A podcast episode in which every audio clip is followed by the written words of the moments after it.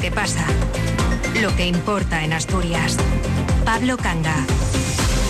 Buenas tardes. La segunda jornada del Pleno quincenal en la Junta General del Principado se reanudaba a las nueve y media de la mañana de hoy con el debate de la anunciada proposición de ley del Partido Popular que pretendía habilitar a la empresa privada para prestar el servicio de las ITV en Asturias. En la tribuna de invitados, la mayoría de las veces vacía, se sentaban hoy un grupo de trabajadores de la empresa pública que actualmente presta ese servicio, ITBASA, casi todos con responsabilidades como representantes sindicales. El contenido de la propuesta del PP no debía de agradarles lo más mínimo, pero nos permitimos la licencia de interpretar su semblante y la verdad es que no parecían especialmente preocupados. Puede ser porque de antemano se sabía que la izquierda no permitiría siquiera tomar en consideración esa iniciativa legislativa del Partido Popular, pero poco después hemos sabido que había algo más. A esa hora, el comité de huelga ya había tenido su primer contacto con los nuevos negociadores que ha designado el gobierno del Principado para el conflicto de las ITV, los consejeros de presidencia y de ordenación del territorio Jimena Llamedo y Ovidio Zapico respectivamente. Y parece que con ellos el diálogo sí fluye, hasta tal punto que los sindicalistas de IDBASA ya hablan de visos de acuerdo. Lo que no ha sido posible en cuatro meses de negociaciones infructuosas parece que está a punto de caramelo, por más que el secretario general de Comisiones Obreras de Asturias, José Manuel Zapico, cuyo sindicato controla el comité de la ITV con más actividad de Asturias, la de Gijón, llamara esta mañana de momento a la prudencia. Es verdad que esto puede volver a descarrilar, como ya ocurrió hace menos de una semana, pero esta vez la cosa tiene otra pinta. En este momento eh, es cierto que parece que puede haber de nuevo un acercamiento, hay que ser muy prudentes, esperemos que a lo largo del día de hoy podamos tener buenas noticias, pero en este momento permitirme que sea prudente porque creo que hay que dejar que, que la mesa de negociación se vuelva a reunir, eh, plasmar por escrito el contenido de, de ese posible acuerdo y volver a, a tratar de obtener un, el apoyo mayoritario de la plantilla para poder desbloquear una situación que desde el sindicato esperamos que sea cuanto antes. La prudencia a la que apela Zapico es siempre buena consejera, pero lo cierto es que no hay que pasar por alto que los propios representantes de los trabajadores de ITBASA reconocían esta mañana por primera vez un compromiso fiable por parte del gobierno y un planteamiento realista. Ojalá que esta sea la buena, porque un asunto como este, con derivadas en materia de seguridad vial, no admite más dilaciones. Ojalá, ojalá no lleguemos tarde para prevenir un accidente grave por un coche en mal estado con la ITV caducada. Arrancamos.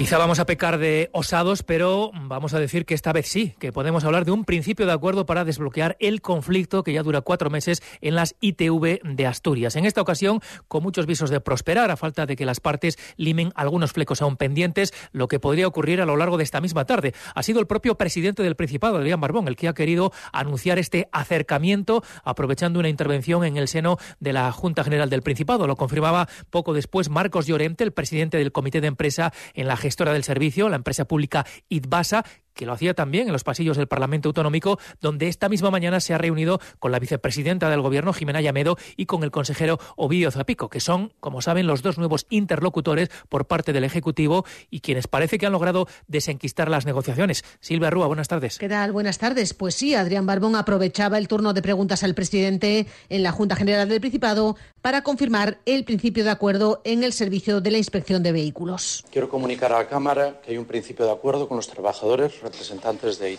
de la ITV, una negociación que sí soluciona el problema, que es lo que tiene que hacer un gobierno, no hablar de futuribles y menos pensando en hacer negocio, sino en plantear soluciones concretas a la vida de la gente.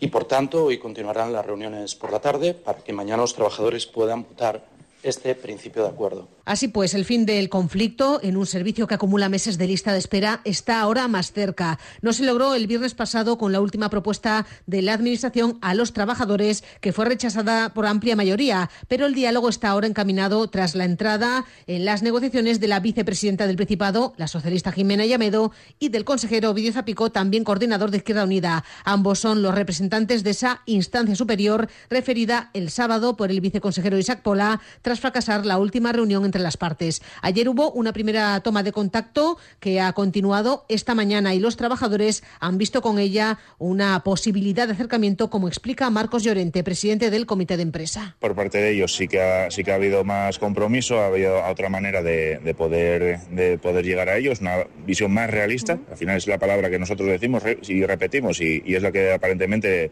obtenemos aquí. Con lo cual, bueno, ahora vamos a concretar en torno a, a lo largo del día de hoy, vamos a concretar más, más detalle los puntos, pero sí, lo más probable es que, que haya avisos de acuerdo. Evidentemente nosotros al final como representantes también vamos a tener que ratificarlo con consultas a los trabajadores, a la plantilla. Así pues, el Ejecutivo se aviene a la vuelta a la jornada de 35 horas semanales, no vinculada a la productividad de los trabajadores, sino que deberá ser controlada esta por la empresa. Queda fuera de la negociación el asunto de la antigüedad, pero abierta la de las categorías profesionales y se acepta el pago del complemento de compromiso, además de que la reducción del absentismo se calculará en relación a ratios que el comité señala como más realistas para Asturias. Ahora la continuación de los paros queda a la espera de que se cierre el acuerdo y se someta después a consulta de los trabajadores. De lograr el sí, el paro del viernes podría quedar desconvocado ya. Por cierto, que mientras Comité y Principado negociaban fuera, el Parlamento rechazaba la propuesta del PP para modificar el modelo público de la ITV y abrir la puerta así a la iniciativa privada. Ha sido rechazada con los votos en contra de PSOE Izquierda Unida y de la diputada del Grupo Mixto Covadonga Tomé.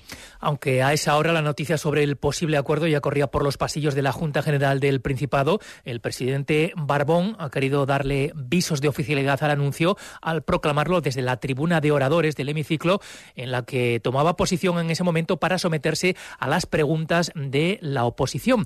Una de esas eh, preguntas versaba sobre los cambios previstos en el mapa sanitario. La formulaba el portavoz del Partido Popular, Álvaro Queipo, que ha acusado a Barbón de falta de diálogo a la hora de proponer la fusión de áreas sanitarias y de hacerlo además sin diálogo político ni social. El presidente ha defendido la necesidad de ajustar a la actual realidad de la comunidad el servicio de salud, una necesidad, añadió, que apoyan incluso miembros del PP. ¿Por qué improvisan ahora con estas áreas sanitarias? ¿O no es una improvisación y lo tenían civilíneamente guardado para el comienzo de esta legislatura? Esto no lo mencionaron en su campaña electoral, no iba en su programa. ¿Por qué lo plantean ahora? Cuando se lleva adelante y los ciudadanos vean que mejora la asistencia sanitaria, usted va a quedar descolgado. Porque usted sabe, como yo, que hay reputados militantes del Partido Popular que conocen de verdad la sanidad pública y antiguos militantes del Partido Popular que ahora no pueden militar, que conocen bien la sanidad pública, que apoyan la modificación y un nuevo mapa sanitario. Bueno, veremos si un nuevo mapa sanitario soluciona problemas como este del que le hablamos ahora, una de las áreas que se van a, perpetuar como de referencia para todo el centro y oriente de Asturias, la de Oviedo. Aquí los pacientes se quejan de mala atención sanitaria y de falta de médicos. Son usuarios del centro de salud del barrio del Cristo y de varias localidades rurales de la capital como Las Caldas, Caces, Puerto, Osiones, que esta mañana han acudido a la sede del Servicio de Salud del Principado para presentar casi 2.500 firmas han recogido en apoyo a reivindicaciones que exponía esta mañana uno de sus portavoces, Marcelino Pérez. Estamos hablando de una cosa muy importante que es la salud y, entonces pues necesitamos médicos. La gente se nos queja mucho y, incluso, bueno, llamas por teléfono, tardan en cogerte el teléfono. Yo no digo que esté saturado, que ellos estén agobiados, pero bueno, lo importante es que la gente se es que se queja mucho porque no hay la buena asistencia. Parece ser que en el Cristo lo que es pediatría funciona bastante bien, ¿eh? parece ser. Pero lo que es médicos de familia, médicos es que no hay. Si no los hay, habrá que buscarlos. Entonces, a ver quién es el responsable de mover todo esto. Alguien tendrá que ser. Y volviendo por un instante al pleno de esta mañana en la Junta General, en la sesión de hoy había un trámite que cumplir para resolver el asunto que ha dado pie a la accidentada remodelación del Gobierno del Principado. Pasamos a sustanciar ahora el último asunto del orden del día, que tiene que ver con la eh, cobertura de la vacante de senador senadora de designación autonómica por renuncia del don Enrique Fernández Rodríguez. Pasamos a votar la candidatura por papeletas. Votos emitidos 45, presenciales 45, a favor de Melania Álvarez García 20, en blanco 25. Bien, pues por el resultado indicado, esta presidencia proclama que queda elegida senadora por el Principado de Asturias, doña Melania Álvarez García. Enhorabuena, doña Melania.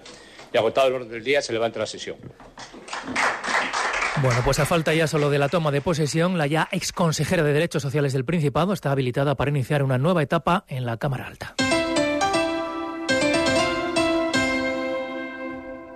Cadena Ser, Gijón. Disfruta en el restaurante La Vaca Asustada con las mejores carnes del mundo a la parrilla y en su punto de maduración. La Vaca Asustada, en el centro de Gijón. Los cortes más exclusivos de España, Escocia, Estados Unidos, Japón, Holanda, Francia o Argentina. Calle San Bernardo 79, en el Paseo de Begoña. Restaurante La Vaca Asustada. Una carne que mete miedo estar con todo ¿Crees que todos los sofás son iguales? Prueba un sofá Crenfor y cambiarás de idea al instante.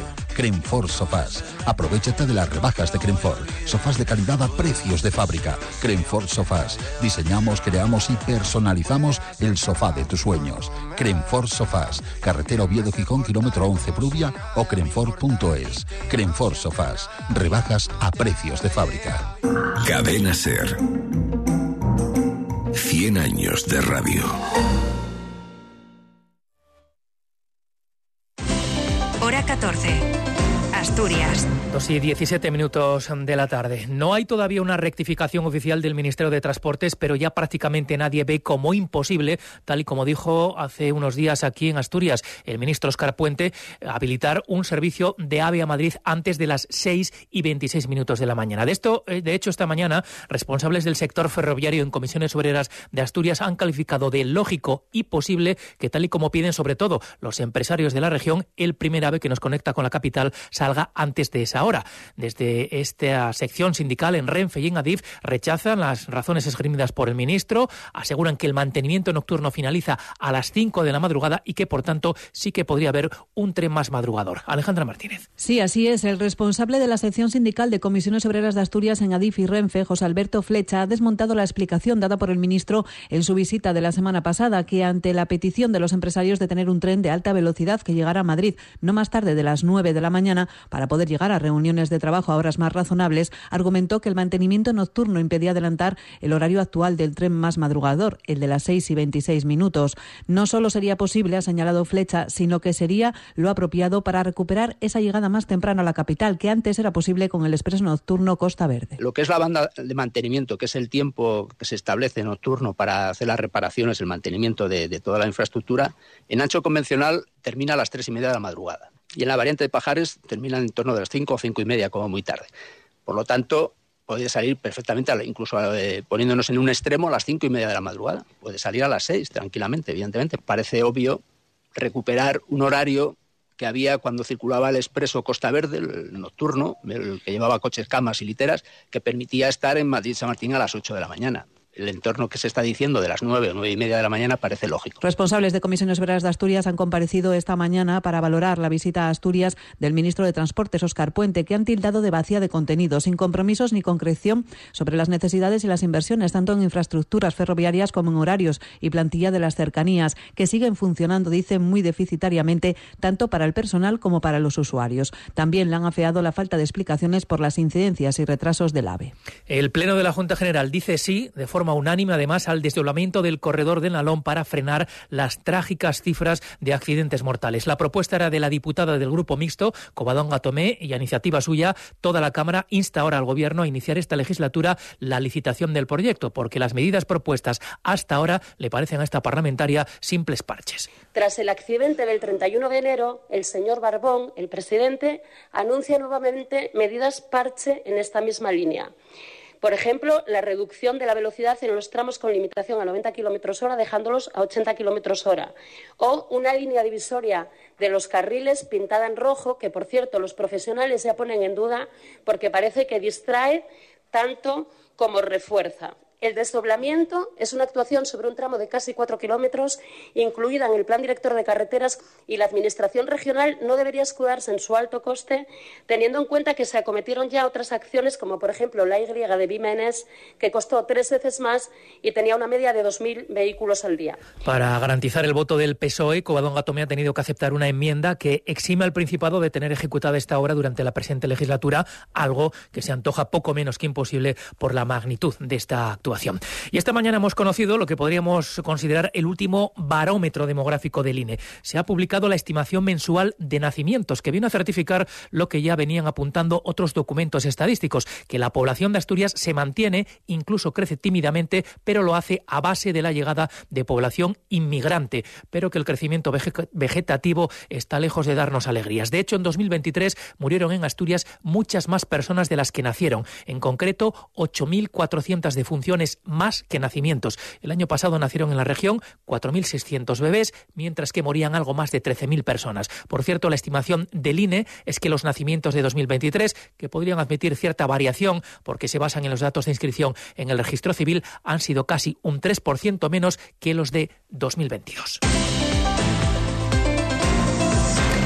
Pasan ya 21 minutos de las 2 de la tarde. El consejero de Hacienda, Guillermo Peláez, ha representado esta mañana al gobierno del Principado en la sede del Tribunal Superior de Justicia de Asturias en la toma de posesión de dos nuevos jueces que van a ocupar plaza en los juzgados de Castropol y de Pola de Lena. En la sede del tribunal era el momento de preguntarle a Peláez por las urgencias del Poder Judicial para que se resuelvan o al menos habilite una solución temporal al problema de la dispersión de sedes judiciales en Oviedo. Es una interpretación libre, pero nos da la impresión que al presidente del Tribunal Superior, Jesús María Chamorro, no va a estar muy de acuerdo con la idea del consejero de que lo importante es adoptar una solución de garantías y no tanto haya que detenerse en si va a tardar un año arriba o abajo. Esta es una operación con vocación de tanto transformar la ciudad de Oviedo como con una vocación de permanencia, de que quede una ciudad de la justicia eficiente, moderna y que va a servir al, al Poder Judicial durante muchos años. Por tanto, un año arriba, un año abajo ahora entiendo las necesidades de la Administración de Justicia, pero creo que no debería hacernos perder el horizonte, que es una operación integral de, capital importancia para toda Asturias. Hablando de obras eternamente o largamente postergadas, dos años y medio después y tras no pocos retrasos, hoy los vecinos del barrio gijonés del Coto celebran el fin de las obras en la calle Calderón de la Barca. La vía estrena pavimento, luminarias, zonas verdes y mobiliario, todo después de un proceso de remodelación que los vecinos calificaban de auténtico calvario por las demoras y las restricciones al paso en la calle más transitada del barrio. Cristian Guisado es el presidente vecinal en el Coto. Que ya se puede transitar por Calderón sin tener que esquivar obstáculos, sin tener la posibilidad de, caer con facilidad para entrar a los centros de estudio. La verdad que vemos la luz ya al final del túnel. Tenemos ahí en el, en el debe todavía saber cómo está el tema de, de las filtraciones de agua y de la, y de la iluminación.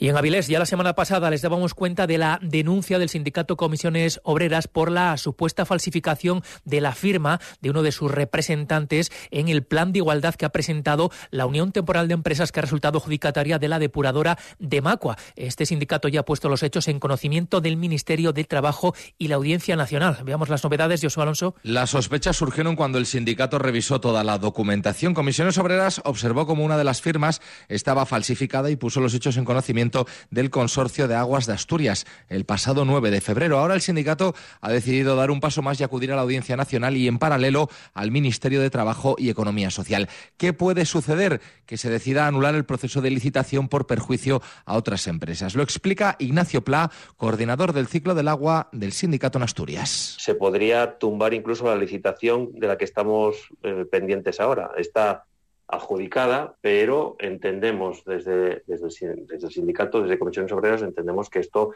no se ha hecho con todas las garantías, porque hay empresas, hay otras empresas que optaban también a la licitación que hicieron un esfuerzo. De momento, la UTA adjudicataria guarda silencio, aunque está previsto que el próximo martes se celebre una reunión en Madrid entre las partes. En cuanto a los plazos, el sindicato no cree que se demore demasiado la resolución y confía en que en verano esté solventada la cuestión. La empresa que está ahora mismo ya tiene cumplidas todas las eh, prórrogas. Eh, posiblemente tendría que estar el 1 de marzo la nueva empresa funcionando con la depuradora, pero viendo cómo se ha ido todo dilatando en el tiempo, eh, seguramente que estén hasta, les den unos, unos meses más, hasta mayo o junio de, seguir con la explotación. Mañana va a tener lugar además un encuentro entre comisiones obreras y Cadasa para tratar, entre otros, este asunto. Y en Oviedo, los vecinos afectados por el desarrollo urbanístico de la antigua fábrica de gas en pleno casco histórico se han reunido este mediodía con el concejal responsable y con otros eh, cargos del área de urbanismo en el Ayuntamiento de Oviedo para trasladarles sus preocupaciones ante lo que figura planificado en el documento que ha diseñado el arquitecto Pachi Mangado para la zona. Miriam Perandones es una de las portavoces de este grupo de vecinos. Las afectaciones que tiene directas sobre nuestro modo de vida eh, y sobre, sobre la luz, por ejemplo, el soleamiento, la visualización, etcétera. Em, también le hicimos partícipe de, nuestro, eh, de nuestra inquietud por la descontaminación y también por la cuestión de los acuíferos. Todas estas cuestiones y además la cuestión patrimonial de cómo afecta esto en el contexto del centro histórico. En términos generales, los vecinos se muestran satisfechos con la reunión, pues dicen que se ha abierto un canal directo de comunicación con el ayuntamiento y esperan nuevos encuentros en los que pueda participar también la empresa que es propietaria de los terrenos, buscando soluciones alternativas a sus inquietudes. Dos nombres propios ahora, a las que además cabe felicitar, porque son dos jóvenes mujeres, la vilesina Laura Fernández Alonso y la gijonesa Andrea Muslera García, que han obtenido unas de las mejores notas en las pruebas de los EIR, los equivalente a los MIR, pero para residencias, para elegir destino para completar su formación. Han obtenido exactamente los puestos número 20 y 22 en el ranking nacional. Con esta nota no tendrán problema en elegir destino. Laura Fernández pretende em, especializarse como matrona en el UCA, mientras que Andrea Muslera quiere quedarse cerca de casa, en el área sanitaria quinta, para especializarse en enfermería familiar y comunitaria.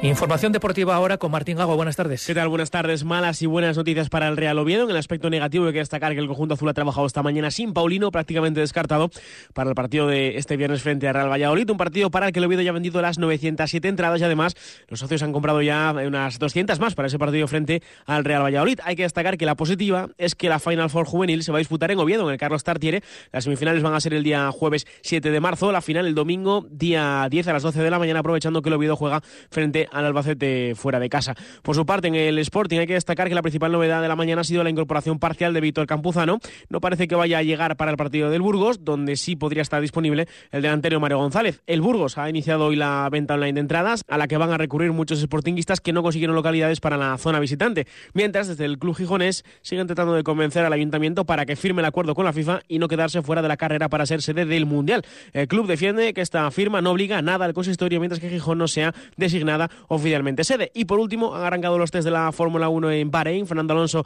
ha acabado en esa tercera plaza, a ocho décimas del mejor tiempo de Max Verstappen, pero ha sido el que más ha rodado con un total de 77 vueltas.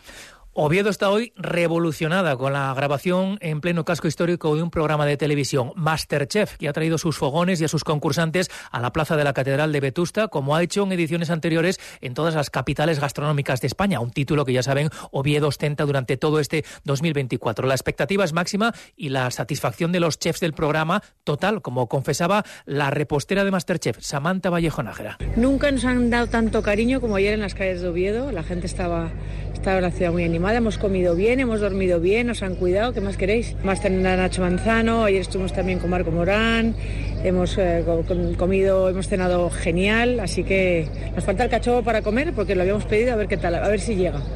Pero se come bien, todo está todo rico, muy bien. Bueno, pues si es lo que les apetece como representativo de la gastronomía asturiana, cachopo, pues que sea cachopo. Vamos ya con el tiempo, esperando esa llegada por fin del invierno que se anuncian para mañana sobre todo y para pasado mañana especialmente. De momento las temperaturas siguen siendo primaverales casi veraniegas, 20 grados y tres décimas ahora mismo en Tineo, por ahora no cambia la tónica. Eso sí, para esta tarde intervalos de nubes medias y altas que podrían dejar ya alguna lluvia débil y dispersa al final de la tarde. Por lo demás, los vientos han soplado esta mañana con rachas bastante fuertes, máximas de hasta 50 kilómetros hora. Sigue activo un aviso en este sentido de la Agencia Estatal de Meteorología por viento fuerte en el suroeste de la comunidad.